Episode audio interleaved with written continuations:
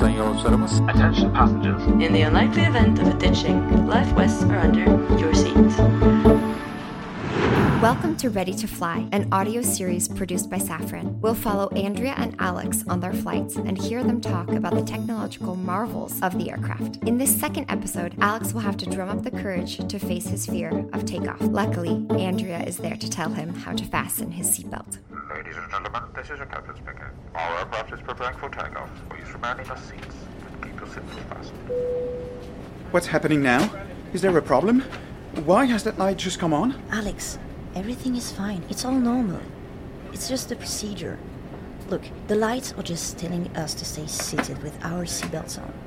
And why is the toilet light off? Are they out of order? Are you doing this on purpose or what? But I don't know anything about this. Does it mean that we can go to the toilet during the flight? Exactly. What? But that's torture.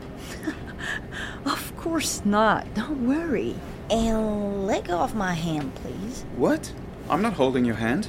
I'm clutching the armrest. Our armrest, and it just so happens that it is under my hand, which I would like back if you don't mind.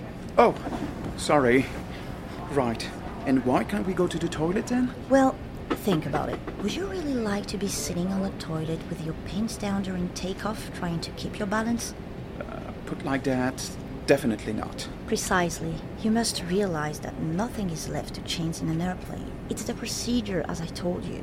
Like those lights. They are on as a warning. And right now, it is because we are about to take off. So it's only logical to stay seated.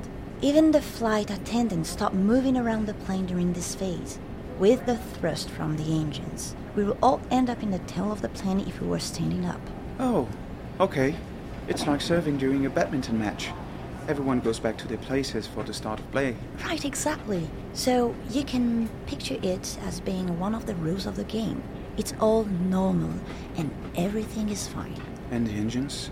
You said they were going to thrust? Well, yes, I hope so. Otherwise, the trip will be an awful lot longer if we have to taxi all the way to Helsinki.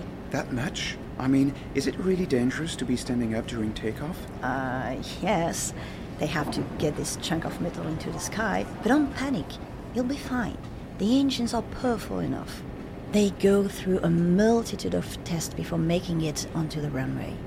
It's all going to be. Oh no! Look! It's raining outside. Won't that short circuit all the electronics? No. The engines are designed and even certified to withstand all kinds of bad weather and extreme situations. In fact, there is a specific test for every specific case, like rain, for example. Okay. And snow? And cold temperatures? What about frost? Can the engines withstand frost, Andrea? Uh, no. That's actually the only thing we haven't managed to validate in almost a hundred years of aviation. It's why there are so few flights to Scandinavian countries and why passengers have to sign a waiver. It's all a bit of an adventure, really. I'm not feeling so good. I'm only kidding. Of course, the engines can cope with frost, and if the weather conditions are too bad, the plane just doesn't take off. But these commercial planes are actually designed to resist extreme conditions. I'm going to be sick. Oh no, no, not now. Not during the best part of the flight. Make an effort. Too late. I can just imagine the engines failing, the blades breaking away, and the wings falling off, one after the other. How do you know what a blade is? I, um, um, I watched a YouTube video on how the engines work. So why are you asking me all these questions? I don't know, okay? I'm panicking here. And what if a bird gets stuck in one of the engines, huh? It's migration season now. There could be a collision. The engines are designed to absorb the impact. We actually do a bird ingestion test on them. Are you making fun of me? Mm, not this time, I promise. And there is almost no chance of both engines being affected at the same time. So the risk of chain reactions is almost zero. Hmm. Well, if it did happen, I'd be having a chain reaction, especially if the toilets are closed. Real classy. Yeah, well, we'd better just hope that the migrating birds have chosen a different route. I don't want to see the results. You're overthinking it. Oh, look, the NASA technicians are waving goodbye. Did you know that sometime soon planes will have an electric motor on the landing gear to be able to move around the ground without using the reactors? It's great, isn't it? What? I didn't get any of that. Why are you telling me that? I don't know.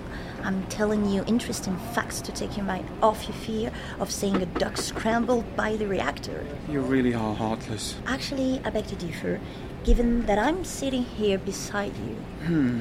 Well, what is the advantage of having electric motors on the landing gear then? Haven't you heard of global warming? Andrea, please. I'm well aware that we're taking the plane to go and watch badminton in Finland. I get it. No need to insist on the carbon footprint issue. What? No, that's not at all. I'm simply talking about reducing fuel consumption while the aircraft is on the ground. The engines are made for flying, not for parking or slaloming around the tarmac. So, electric motors have been designed for the ground movements to stop unnecessary pollution. It's better for everyone. Oh no. Here we go. What about the landing gear? Won't the wheels slip on the tarmac with all this rain? Oh, of course not. Well, we'll talk about that again when we land. I just hope it's not snowing in Helsinki. oh, Alex, I'm joking. Andrea and Alex will soon be flying alongside the migrating birds, heading to Helsinki and the Badminton World Championships.